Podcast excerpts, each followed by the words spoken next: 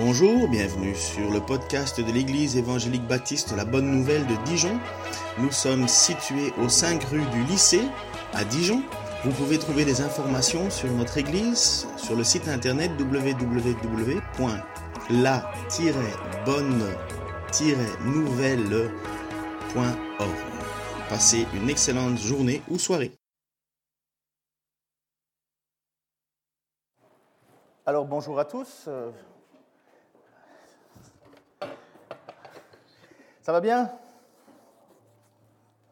Je, demande si ça va bien parce qu'on a déjà deux personnes dans la salle en plus qui respectent bien les consignes de sécurité et ainsi de suite. Euh, donc on est prêt à vous accueillir. En fait, euh, à partir d'aujourd'hui, on a déjà le droit d'accueillir. Donc il y a eu une circulaire qui est passée euh, le 22 et elle est disponible sur Internet, vous verrez, spécialement pour les lieux de culte.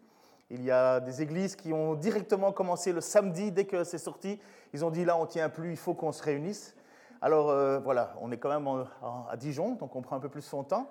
Euh, et à partir de la semaine prochaine, enfin, on va encore en discuter avec euh, Pascal et Nicolas, mais normalement, les choses vont se faire à partir du moment où on respectera et où on sera capable de bien respecter les consignes, le protocole qu'on nous donne mais jusqu'à présent, ça va aller dans cette direction-là. Euh, donc tenez-vous informés sur euh, euh, nos réseaux sociaux. On est sur WhatsApp, on est sur Facebook, on est sur Instagram, on est sur Twitter, on est sur Internet, on est partout.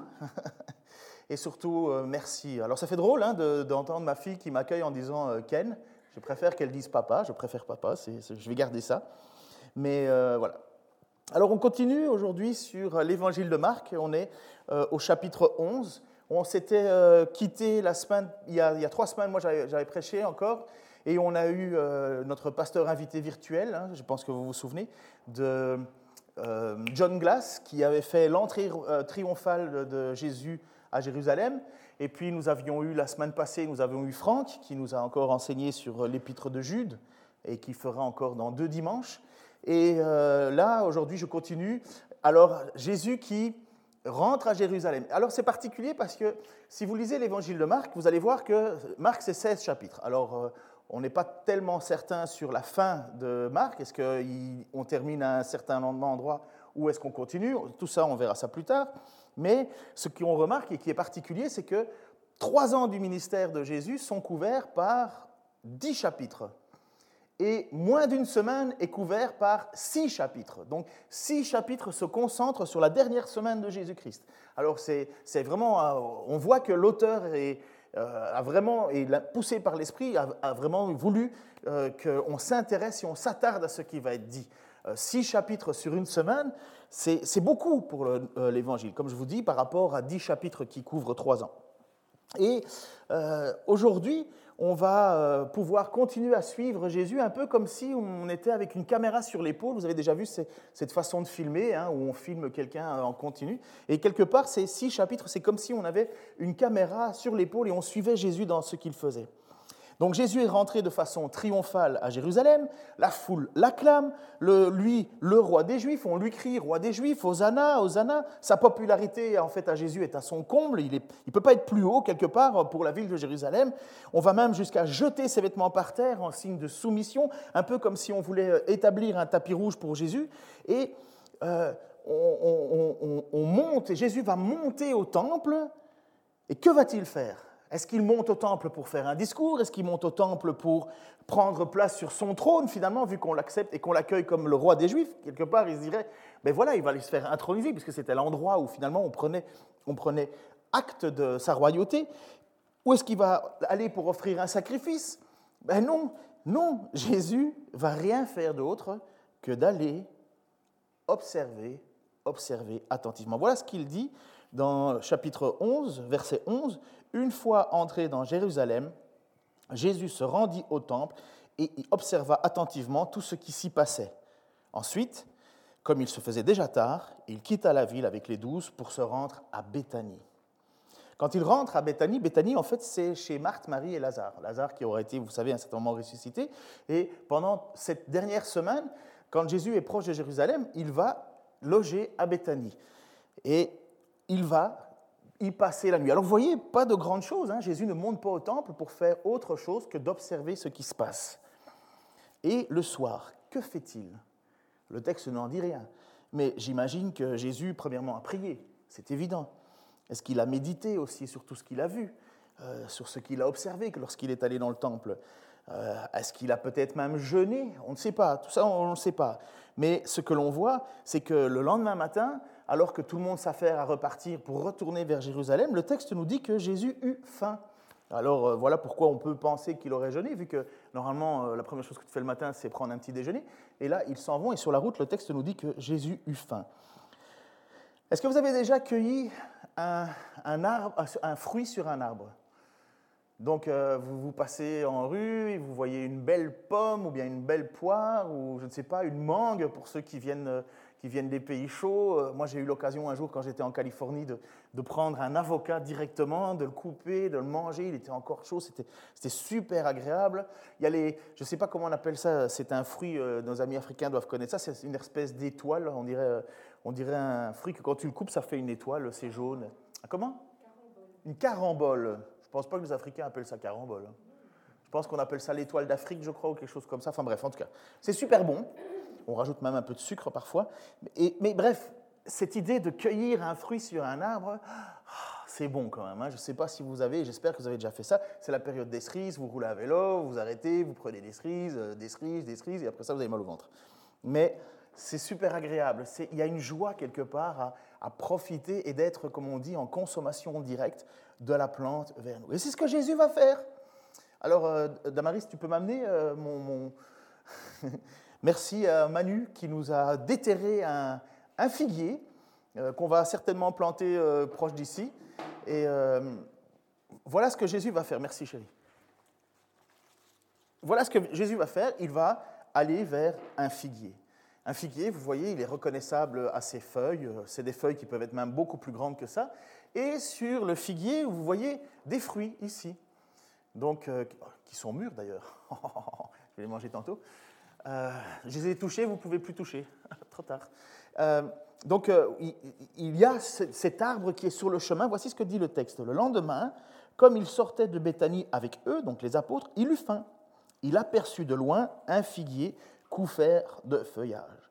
Il se dirigea vers cet arbre pour voir s'il y trouverait quelques fruits. Sur un figuier, il faut savoir que sur cet arbre-là, en fait, sur le figuier, les fruits poussent avant les feuilles. Euh, c'est étonnant, mais c'est l'arbre où les fruits commencent à pousser avant les feuilles. Et si vous avez des feuilles, ben normalement, vous avez des fruits. Alors, euh, les fruits ne sont pas toujours très grands, parfois ça peut être des petites germes, mais elles sont comestibles, on peut les manger. C'est important de savoir ça parce que finalement, à un certain moment, quand Jésus va pour aller chercher des figues sur cet arbre, en fait, il n'en trouve pas. Et voici ce qu'il dit à un certain moment, euh, l'évangéliste nous écrit au verset 13b et 14, quand il se fut approché de ce fameux figuier, il n'y trouva que des feuilles. Et voilà ce que présiste alors euh, euh, Marc, car ce n'était pas la saison des figues. S'adressant alors au figuier, il lui dit que plus jamais personne ne mange de fruits venant de toi. Et les disciples l'entendirent. Donc moi j'ai la chance d'avoir ici sur ce figuier euh, une figue que je vais pouvoir manger, mais Jésus regarde cet arbre, voit les feuilles, et normalement il devait s'attendre à trouver du fruit sur cet arbre. Et parce qu'il ne trouve pas de fruits sur cet arbre, il fait ce qui est exceptionnel dans les évangiles. Nous ne trouvons ça nulle part ailleurs. Il faut que quelqu'un me débarrasse de ça, ça va être long sinon. merci. Merci. Donc il fait, merci beaucoup, il fait ce que, ce que nous ne voyons nulle part, touche pas à mes figues d'ailleurs, hein. c'est à moi. et il fait ce qu'on ne voit nulle part ailleurs, en fait Jésus va maudire. C'est la première fois dans tout le Nouveau Testament où nous voyons Jésus maudire. Il fait un miracle de malédiction. Il déclare à ce figuier, maudit, tu ne porteras plus de fruits, c'est fini. Personne ne mangera plus rien de toi. C'est étonnant quand même. Pauvre arbre, quelque part, on se dit. Euh, on pourrait se dire, mais quel manque d'écologie, quel manque de, quelle attitude d'enfant gâté quelque part. Euh, voilà, il trouve pas ce qu'il veut, il n'y a rien sur son arbre, et puis il maudit un arbre. Finalement, on est un peu stupéfait hein, de, voir l'attitude de Jésus. On pourrait dire qu'à première pensée, euh, plein de choses pas forcément élogieuses de Jésus. Euh. Mais parce qu'aujourd'hui, vous savez, pour certains, les arbres, c'est devenu une source de, d'énergie. C'est tellement rigolo. Moi, je ricane quand je vois ça. Des gens qui vont en forêt, puis qui, encerclent l'arbre, se collent à l'arbre pour essayer de capter l'énergie de l'arbre. Mais franchement, entrelacer un arbre ou tailler cet arbre pour en faire une idole, on n'en est vraiment pas loin. Finalement, c'est de l'idolâtrie, sauf qu'on n'a pas taillé cet arbre pour faire un bois. Et mais quand Jésus parle avec cet arbre, est-ce que vous croyez qu'il tient la, discussion avec l'arbre? Est-ce qu'il est en train de dire Oh, petit arbre, qu'est-ce qui s'est passé? Non, il n'est pas en train de parler à un arbre. on n'est pas dans le, panthéisme, vous savez, aujourd'hui, et, le paganisme. Aujourd'hui, les gens pensent que la nature nous écoute. Enfin bref, vous avez peut-être déjà vu ça, hein, mais Jésus n'est pas en train de discuter avec un arbre. En fait, Jésus montre son autorité, la même autorité que Jésus a eue quand il s'est retrouvé dans la barque avec les disciples. Souvenez-vous, Marc 4, 39, 41. Jésus, réveillé, menaça le vent et dit à l'eau du lac, Silence, calme-toi. Alors le vent tomba et il eut un grand calme. Puis Jésus dit aux disciples, Pourquoi avez-vous si peur? N'avez-vous pas encore confiance? Mais ils éprouvèrent une grande frayeur et ils se dirent les uns aux autres, qui est donc cet homme pour que même le vent et les flots lui obéissent? Et quand Jésus maudit finalement le figuier, c'est cette même attitude, cette même royauté. Il a autorité sur toute la création. Jésus n'est pas, là en train de, questionner ou de... non, il est le Fils de Dieu. Ce n'est pas n'importe qui. Regardez ce que, ce que va dire l'apôtre Paul au sujet de Jésus dans Colossiens chapitre 1, versets 15 à 20. Ce Fils, donc Jésus, il est l'image du Dieu que nul ne voit. Il est le premier-né de toute création. Car c'est en lui qu'ont été créées toutes choses, dans les cieux comme sur la terre, les visibles et les invisibles, les trônes et les seigneuries, les autorités, les puissances. Oui, par lui et pour lui, tout a été créé. Il est lui-même, bien avant toute chose, et, tout subsiste en lui. Il est lui-même à la tête de son corps qui est l'Église. Ce Fils est le commencement, le premier-né de tous ceux qui sont morts, afin que en toute chose, il est le premier rang. Car c'est en lui que Dieu a désiré que toute plénitude ait sa demeure. Et c'est par lui qu'il a voulu réconcilier avec lui-même l'univers tout entier, ce qui est sur la terre et ce qui est au ciel, en instaurant la paix par le sang que son Fils a versé sur la croix. Donc vous voyez, quand Paul parle de Jésus, il dit clairement que tout a été créé par lui et pour lui. Donc Jésus a autorité sur ce figuier. Ce figuier devrait porter du fruit.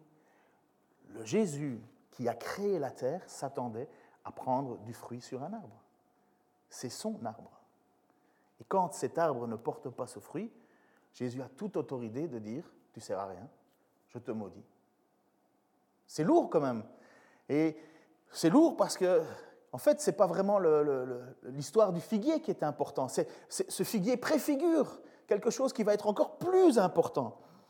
N'oubliez pas ce que Jésus a fait. Jésus est allé au temple la veille, au soir, et il est allé examiner, observer attentivement.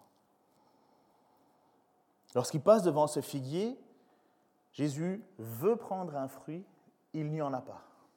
On a tendance à vouloir imaginer un peu et à faire de Jésus une espèce de... Enfin, je ne sais pas si vous avez parfois, euh, chez les grands-mères, souvent il y avait ça, des, peintures euh, ou des, tableaux avec un Jésus tout en lumière, avec un oiseau sur le côté, enfin sur l'épaule, avec une biche à gauche, un agneau, un mouton, euh, des papillons partout, et finalement on aurait l'impression que Jésus est, gentil, enfin il est gentil, bien sûr qu'il est gentil, mais comme si il, cherchait une harmonie avec la, nature et que quand euh, Jésus passerait, ben finalement Jésus serait au dépens de cette nature. Non, Jésus est au-dessus de tout ça. Il est le chef. Quand il passe, il maudit ce figuier. Il maudit et il va se passer quelque chose d'extraordinaire. Les apôtres, le lendemain matin, donc euh, un petit peu plus tard encore dans cette histoire, Voici ce qu'il dit, Marc chapitre 11, versets 20 à 21. Le lendemain matin, en passant par là, ils virent le figuier. Il avait séché jusqu'aux racines. Pierre, se souvenant de ce qui s'était passé, puisqu'il est dit que les apôtres ont entendu Jésus maudire ce figuier, dit, Maître, regarde le figuier que tu as maudit, il est devenu tout sec. Donc comme je dis, ce n'est pas l'histoire du figuier qui est important. Jésus est allé au temple, il a observé ce qui s'est passé, il retourne au temple, il passe devant ce figuier, il le maudit, et il continue sa chemin pour aller au temple. Et qu'est-ce qu'il va faire au temple? Mais surprenant. Ça a déjà été fait, mais c'est surprenant. Ils arrivèrent à Jérusalem, Marc 11, 15, 16. Jésus entra dans la cour du temple et se mit à en chasser les marchands qui s'étaient installés dans l'enceinte sacrée, ainsi que leurs clients. Il renversa les comptoirs des changeurs d'argent, ainsi que les chaises des marchands de pigeons. Il ne laissa personne transporter des marchandises dans l'enceinte du temple.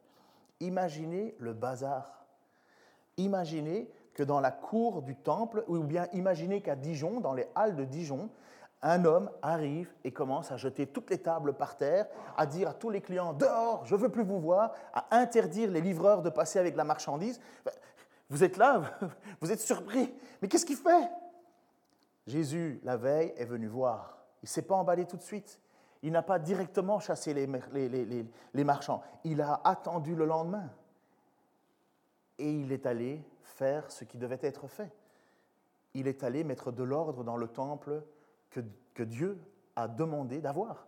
Le temple de Dieu, c'est la présence de Dieu sur terre. Pour les Juifs, c'est à cet endroit-là qu'on loue Dieu, c'est à cet endroit-là qu'on sacrifie euh, pour la demande de pardon. Ce n'est pas n'importe quoi, ce n'est pas, pas un supermarché de la foi, c'est le temple, c'est le lieu de la présence de Dieu sur terre, où il se manifeste.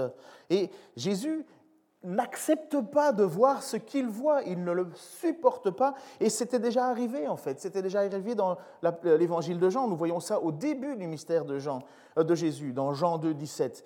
Les disciples voient Jésus en, colère, et voici ce qu'ils disent, les disciples se souvinrent alors de ce passage de l'Écriture, L'amour que j'ai pour ta maison, ô Dieu, est en moi un feu qui me consume. Jésus est consumé de, de il n'accepte pas de voir ce qu'il voit, il n'accepte pas de, comment ça se passe. Et il est fâché. Il est fâché parce qu'on abaisse le niveau de spiritualité dans le temple. On en fait un repère de brigands et de voleurs. Voici ce qu'il dit à un certain moment, Marc 11, verset 17, le début puis s'adressant à tous, donc après avoir, tout renversé, après avoir chassé les marchands, chassé les clients, il est là et il dit, puis s'adressant à tous, il les enseignait en disant, n'est-il pas écrit, on appellera ma maison une maison de prière pour tous les peuples, une maison de prière pour tous les peuples. Il y a plusieurs dimensions à ce que fait Jésus, bien sûr. Il y a cette idée de nettoyer le temple des voleurs, on va revenir, des magouilleurs, mais, de redonner aussi un accès aux non-juifs. La cour du temple, dans l'endroit où ça se passe, en fait, c'est là où les non-juifs, les gentils, comme on peut dire, les gentils, c'est un terme qui est utilisé pour être les non-juifs, ils ont accès au temple. Les gentils ne peuvent pas aller plus loin, mais il y a un espace, une cour intérieure, où le gentil peut aller. Et finalement, les marchands et les vendeurs et les, échangeurs d'argent ont décidé que c'était là qu'ils allaient prendre leur place. Et finalement, en faisant ça, eh ben, on jette les, non-juifs dehors. Souvenez-vous quand euh, Philippe rencontre euh, l'eunuque sur euh, son char, donc lorsqu'il est transporté par l'esprit, l'eunuque venait d'où? Du temple. Mais il ne peut pas, en tant qu'Éthiopien, se retrouver normalement dans le temple. Mais il y a bien un endroit, dans cette cour intérieure, que Dieu avait prévu pour que les gentils puissent venir. Jésus incarne dans sa personne la réconciliation entre juifs et non-juifs. Il vient et il vient pour unir juifs et non-juifs. En Jésus, il n'y a plus de séparation entre nous. Et quand Jésus rentre dans ce temple, il est certainement frustré de voir qu'on on vole une partie du temple qui serait accès, qui aurait, où les non-juifs auraient accès. Parce que, comme dit Galates chapitre 3, verset 26-29, maintenant, par la foi en Jésus-Christ, vous êtes tous fils de Dieu. Car vous tous qui avez été baptisés pour le Christ, vous êtes revêtus du Christ. Il n'y a donc plus de différence entre les juifs et les non-juifs, entre les esclaves et les hommes libres, entre les hommes et les femmes. Unis à Jésus-Christ, vous êtes tous un. Si vous lui appartenez, vous êtes la descendance d'Abraham et donc aussi les héritiers des biens que Dieu a promis à Abraham. Finalement, on devient quelque part en Jésus-Christ le peuple de Dieu. Et c'est ce qu'on devient. On devient un enfant de Dieu, on devient le peuple de Dieu. Et donc quand Jésus voit que dans ce temple, finalement, ce peuple élu, le peuple juif, ben, finalement euh, met de côté les autres peuples, Jésus, ça ne lui plaît pas du tout, parce qu'il incarne Jésus-Christ, cette, cette union des deux. Et non seulement il y a ça, mais qu'est-ce qu'ils font dans ce temple? Voici ce que Jésus dit, vous avez, verset 17, B, mais vous en avez fait un repère de brigands. Lorsque Jésus déclare que vous avez fait de la maison de prière, enfin la maison qui aurait dû être une maison de prière pour tous les peuples, finalement, vous en avez fait un repère de brigands. Lorsque Jésus déclare ça, en fait, ça faisait quelques années que le grand prêtre Anne a créé une façon de faire du commerce dans le temple. Le, niveau, euh, le niveau de sainteté avait vraiment diminué et finalement, eux, qu'est-ce qu'ils faisaient? Ben, Ils prenaient un impôt, ils prenaient un impôt, ils prenaient des taxes, ils, ils prélevaient de l'argent. Tu veux avoir une bonne place sur le marché? D'accord, mais ça te coûte autant. C'est un petit peu cette idée-là. Et quand Jésus voit ça, il déclare que ce sont des voleurs. Alors, est-ce que le problème, c'est de faire du commerce? Non, ce n'est pas le problème de faire du commerce. Euh, comme dans une église, hein, ce n'est pas parce que vous avez une librairie euh, qu'il euh, faut crier au scandale ou, ou quelqu'un vendrait des disques. Le problème n'est pas là. Le problème, c'est que c'est des voleurs. Tous les commerçants ne sont pas des voleurs. Hein. mais, mais, là, à cet endroit-là, comme il y avait monopole, eh ben, on pratiquait des taux incroyablement élevés. Dans le temple, on utilisait une monnaie spéciale, la monnaie du temple, je crois que ça s'appelle la, euh, monnaie tyrienne. Et euh, on ne pouvait pas donner une autre somme, parce que les gens venaient d'un peu partout, euh, des juifs vivaient, un peu partout, et finalement il y avait des monnaies différentes, et il y avait l'impôt du temple qui était prélevé, et cet impôt du temple, il était prélevé dans une monnaie particulière. Et donc les changeurs, ils étaient là, et qu'est-ce qu'ils disaient Ah ben je vais t'échanger ta monnaie, je vais échanger ton argent, sauf qu'ils prenaient des taux de fous. Et comme ils étaient à l'entrée du temple, ben, ils avaient le monopole. Et puis, même chose, on devait amener un animal. On devait amener un animal pour le sacrifice. Là aussi, les gens ne venaient pas de, 500 km plus loin avec son petit agneau sous le bras. C'était trop loin. Ils se disaient, quand je serai à Jérusalem, j'achèterai l'agneau pour offrir au Seigneur. Et là, encore une fois, on profite, on triche, on augmente des prix. ça devient le business. J'ai eu l'occasion d'aller à Jérusalem quand j'étais avec euh, mon ami Israël. Je te salue si tu es là. Israël avec Israël. Il s'appelle Israël. Et euh, c'est marrant parce que quand vous allez dans les rues de Jérusalem, le nombre de boutiques, c'est phénoménal. C'est phénoménal. Alors, il n'y a plus de temple aujourd'hui, mais j'imagine que ça devait être euh, très très proche à l'époque. Il y a quand même des rues qui n'ont pas trop bougé de l'époque de Jésus, ça ressemble toujours à la même chose. J'imagine le business. Et quand Jésus voit ça, il en est atterré, il en est en colère, le feu brûle en lui et il jette tout par terre.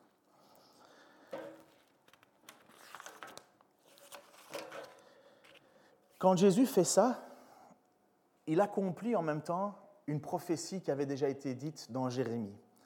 Le livre de Jérémie nous raconte l'histoire finalement d'un temple, le temple de l'époque de Zorobabel, et euh, où il y a de la tricherie sans arrêt. C'est pas nouveau, hein. les erreurs se répètent euh, constamment, constamment.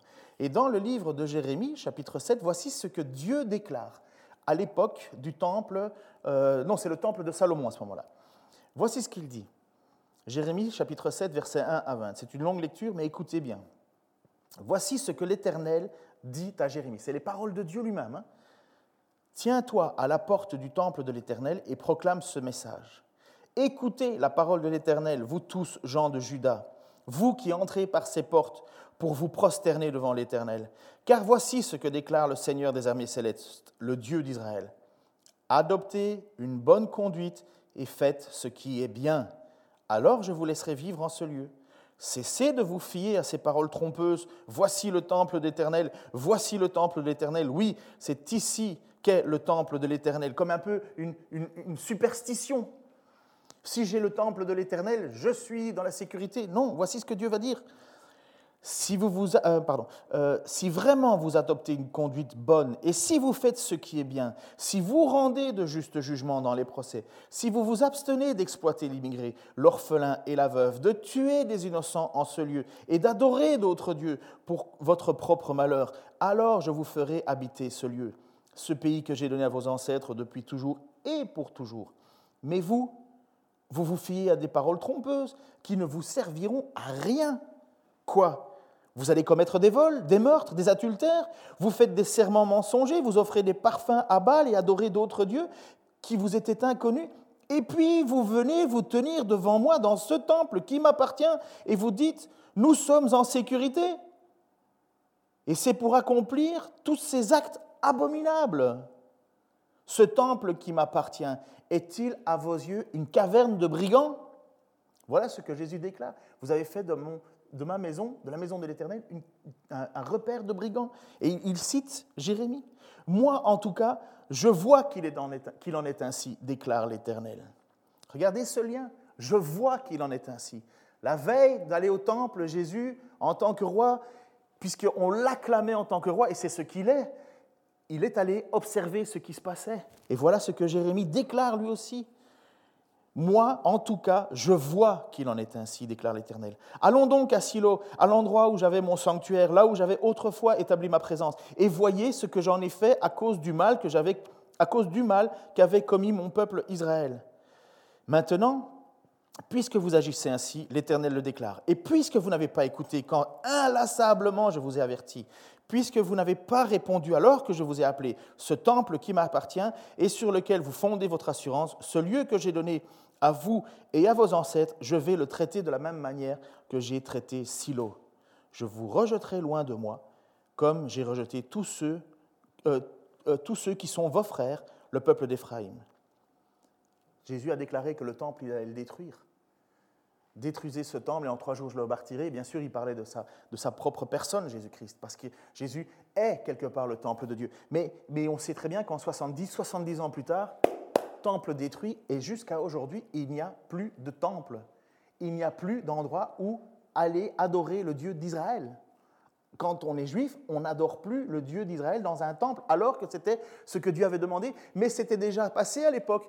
Le peuple avait fait n'importe quoi, et ils allaient normalement à Silo, un lieu de culte, et là, Dieu a dit, mais regardez, vous avez fait n'importe quoi à ce moment-là, j'ai détruit tout ça, on a construit un temple parce que je l'ai demandé à Salomon de construire ce temple, et encore, vous faites la même chose. Et quand Jérémie vient, l'attaque de, des...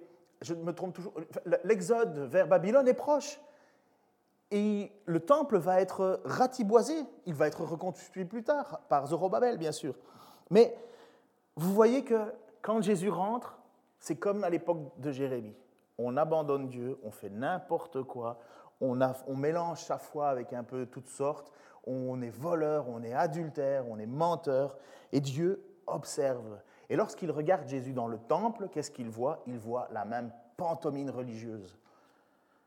La même pantomime religieuse. Je continue le texte qui dit Quant à toi, Jérémie, ne prie pas pour ce peuple, ne prononce pas, ne prononce en sa faveur ni plaidoyer ni requête, n'insiste pas auprès de moi, car je n'écouterai pas. C'est surprenant. Hein.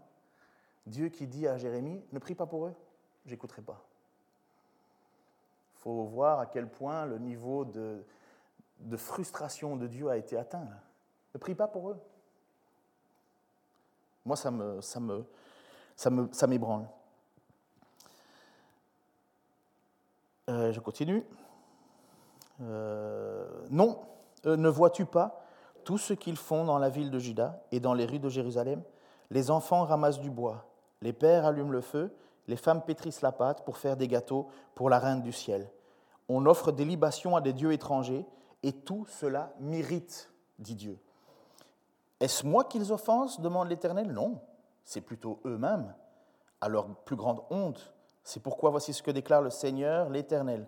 Mon ardente colère et mon indignation vont fondre sur ce lieu sur les gens et les bêtes, sur les arbres, comme Jésus a maudit un figuier, des champs et les produits du sol. Et elle brûle comme un feu qui ne s'éteindra jamais. Ça, c'est l'annonce de, l'enfer, finalement. À l'époque de Jérémie, des rois successifs se sont euh, succédés, puisqu'ils sont successifs, forcément. Et Jérémie va écrire ses prophéties. Il va écrire les, les 21 premiers chapitres il l'écrit par l'intermédiaire de son, de son scribe. Qu'est-ce que ça fait un scribe? Ben, Ça scribe. Et euh, il scribe les 21 premiers chapitres. Et Baruch, qui est le scribe, va aller les porter au roi. Et à l'époque, c'était euh, le roi, si je me... Yeyo, c'est toujours facile, eux, Yeyo Yakim. Il dépose ce texte, il va le déposer devant le roi, Et écoutez ce que ce roi va faire alors qu'il a reçu les paroles de l'Éternel, ce que je viens de vous lire. Écoutez, ceci c'est pouf. Cela se passait au neuvième mois. Le roi se trouvait dans son palais d'hiver et un brasero brûlait devant lui. Chaque fois que Yehudi avait lu trois ou quatre colonnes du rouleau, le roi les coupait avec le canif du secrétaire et les jetait au feu dans le brasero, jusqu'à ce que tout le rouleau soit passé au feu dans le brasero. Mais ni le roi, ni aucun de ses ministres qui entendaient toutes ces paroles ne furent alarmés, et aucun d'eux ne déchira ses vêtements en signe de contestation, de consternation. Pourtant, Elnathan, Delaya et Guermaria avaient prié le roi avec insistance de ne pas brûler le rouleau, mais il ne les avait pas écoutés. Au contraire, le roi ordonna à Yéramel, Yéraemel, prince de sang, à Seraya, fils d'Azriel, à Sélémiaou, fils d'Abdéel, d'arrêter Baruch, le secrétaire, et le prophète Jérémie. Mais l'Éternel l'éteint caché. Mais l'Éternel l'éteint caché. Vous voyez, comme c'est ahurissant, ils reçoivent de l'Éternel une prophétie qui leur demande d'arrêter leur, leurs idolâtries, d'arrêter de, de, de, tricher, de, manipuler, de, faire du mal à la veuve, à l'orphelin. Il leur demande d'être des bonnes personnes, d'avoir une bonne attitude, de changer finalement. Et ils n'écoutent pas, ils prennent, ils déchirent, ils jettent au feu. Mais vous vous imaginez Le peuple de Dieu, le peuple sur lequel mon nom est invoqué. Voilà comment Dieu défendait ça, comment Dieu présentait le peuple juif. Il prend, alors qu'il est roi, il prend le papier, il le jette au feu. Et à chaque fois qu'il y a un passage, allez au feu, allez au feu. Je n'arrive même pas à imaginer. Alors qu'on ne pouvait pas dire qu'il n'était pas prévenu, il y avait des gens qui étaient là en disant Mais fais pas ça, fais pas ça, fais pas ça. Et non seulement de le faire, il va aussi se mettre à vouloir attaquer Baruch et Jérémie. Ils ne sont pas contents d'entendre ce que Dieu dit, ils veulent tuer ceux qui parlent au nom de Dieu. Et qu'est-ce qui va se passer dans le temple avec Jésus? Il va se passer exactement la même chose. Les pharisiens qui sont là, écoutez le texte, les chefs des prêtres et les spécialistes de la loi apprirent ce qui s'était passé et ils cherchèrent un moyen de le faire mourir. En effet, ils craignaient son influence car son enseignement faisait une vive impression sur la foule. Et de la même manière que Jésus, Dieu tint caché Baruch et Jérémie, de la même manière, le texte nous dit, le soir venu, Jésus et ses disciples quittèrent la ville. Ils sont retournés de nouveau certainement à Béthanie. C'est quand même incroyable. Alors c'est dur de ce que je vais dire parce que je ne me sens pas toujours euh, parfait, loin de là, j'espère vous non plus, sinon on n'aurait plus besoin de Jésus. Mais moi je me pose cette question. Si Jésus devait nous observer, nous, en tant qu'Église, prendre une journée, passer un soir à la maison, regarder un peu ce qui se passe, passer dans ta vie, passer dans l'église, et qu'il observerait tranquillement, qui nous regarderait, qui nous évaluerait. Nous qui sommes le temple du Saint-Esprit, si nous nous disons chrétiens, qu'est-ce qu'il verrait? Est-ce qu'on aurait droit à des louanges, des encouragements, ou est-ce qu'on aurait droit finalement à une bonne remise en place?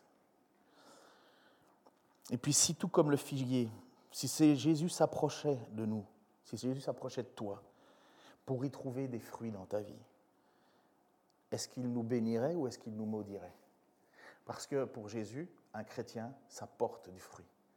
Pas de fruit, pas d'esprit. Esprit, fruit.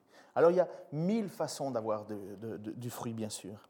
Mais une des premières choses, première chose, c'est mettre sa vie en ordre, dans le sens arrêter de voler, de tricher, de mentir, euh, de, l'adultère, euh, tout ce qui est pornographie, arrêter tout ce qui est euh, relations sexuelles avant le mariage ou hors mariage. Toutes ces choses-là, déjà, tout ce, qui, tout ce qui touche au corps, c'est une lutte perpétuelle. Déjà ça. Deuxièmement, qu'est-ce que tu fais de ta vie? Est-ce que tu passes ton temps à emmagasiner les choses?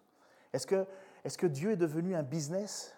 Est-ce que Dieu est devenu quelque chose que que tu marchandes? En disant Bon, ben, je vais peut-être avoir une mauvaise vie euh, cette semaine, mais j'irai à l'église. Est-ce que, est que Dieu voit quelque chose en nous qui porte du fruit? Alors on sera jamais parfait. Et je le sais moi-même parce que combien de fois, en me trouvant devant vous, je me suis là en me disant Mais je ne mérite pas de vous parler. On n'atteindra jamais la perfection que Dieu nous demande. On n'a pas le choix, on doit, on doit y tendre. Et heureusement qu'on a Jésus-Christ qui, qui offre sa grâce et son amour, parce que sinon on n'y arriverait pas. Mais quand Jésus nous voit et s'assit à côté de nous pour chercher en nous, est-ce qu'il voit cela? Est-ce qu'il voit des gens qui luttent pour ne, pas, pour, pour ne pas être autre chose que ce que nous devrions être? Comme le temple de Jérusalem, le temple de Jérusalem était devenu autre chose que ce qu'il devait devenir. Et nous, est-ce que nous sommes ce que nous devons être? Honnêtement, pas toujours. Et ce texte-là nous fait constamment nous rappeler que on doit toujours être prêt à ce que Jésus vienne observer attentivement nos vies. Parce que Jésus l'a quand même maudit ce figuier. Les apôtres ont quand même vu, vu le lendemain que ce figuier était sec jusqu'aux racines. Et qu'est-ce qu'on fait avec un arbre qui est sec jusqu'aux racines? On le prend et on le jette au feu. Seigneur, merci pour ta parole qui est rude et en même temps tellement bonne. Seigneur, je me tiens devant toi, Seigneur, euh, comme je me tiens toujours, Seigneur, de la même manière, avec cette même idée, Seigneur. Pardonne-moi. J'aimerais, Seigneur, être bien plus haut que ce que je suis. Et Seigneur, merci parce que c'est vraiment par ta grâce qu'on tient. Mais je ne veux pas être hypocrite, Seigneur. Je ne veux pas faire semblant. quand je te déçois, Seigneur, je ne suis vraiment pas fier. Je ne veux pas avoir une fausse image de moi. Je ne veux pas essayer de venir au temple ou venir à l'église ou me dire chrétien pour être en sécurité. Seigneur, ma seule sécurité, c'est ma relation avec toi. Ma seule sécurité, c'est la grâce que tu as, que tu m'as donnée. Et je te demande, Seigneur, de m'aider à persévérer. Je te demande, Seigneur, d'aider mes frères et mes sœurs à persévérer. Je te demande, Seigneur, alors qu'on va sortir du confinement, Seigneur, alors qu'on peut aller dans des magasins on aurait peur de venir te louer, Seigneur. C'est du n'importe quoi. Seigneur, notre sécurité, elle est de marcher avec toi. C'est de vivre comme tu nous l'as demandé. C'est de lutter avec ce péché qui sans cesse est là, prêt à nous inonder, Seigneur. C'est de lutter contre le diable qui sans cesse veut nous mordre et nous, attraper. Seigneur, pardonne-moi encore. Pardonne-nous encore. Et je te prie que jamais, en lisant ta parole, Seigneur, nous la mettions de côté ou que nous l'oublions, ou pire, que nous la brûlions comme ce roi. Seigneur, au contraire, que ta parole fasse son œuvre en nous et qu'elle transforme nos vies à la sainteté, à la hauteur de ta sainteté, Seigneur. Je sais qu'un jour, toutes ces luttes seront finies. Nous serons avec toi dans ta présence et nous serons bien. Seigneur, d'ici là, aide-nous à persévérer. Au nom de Jésus-Christ. Amen.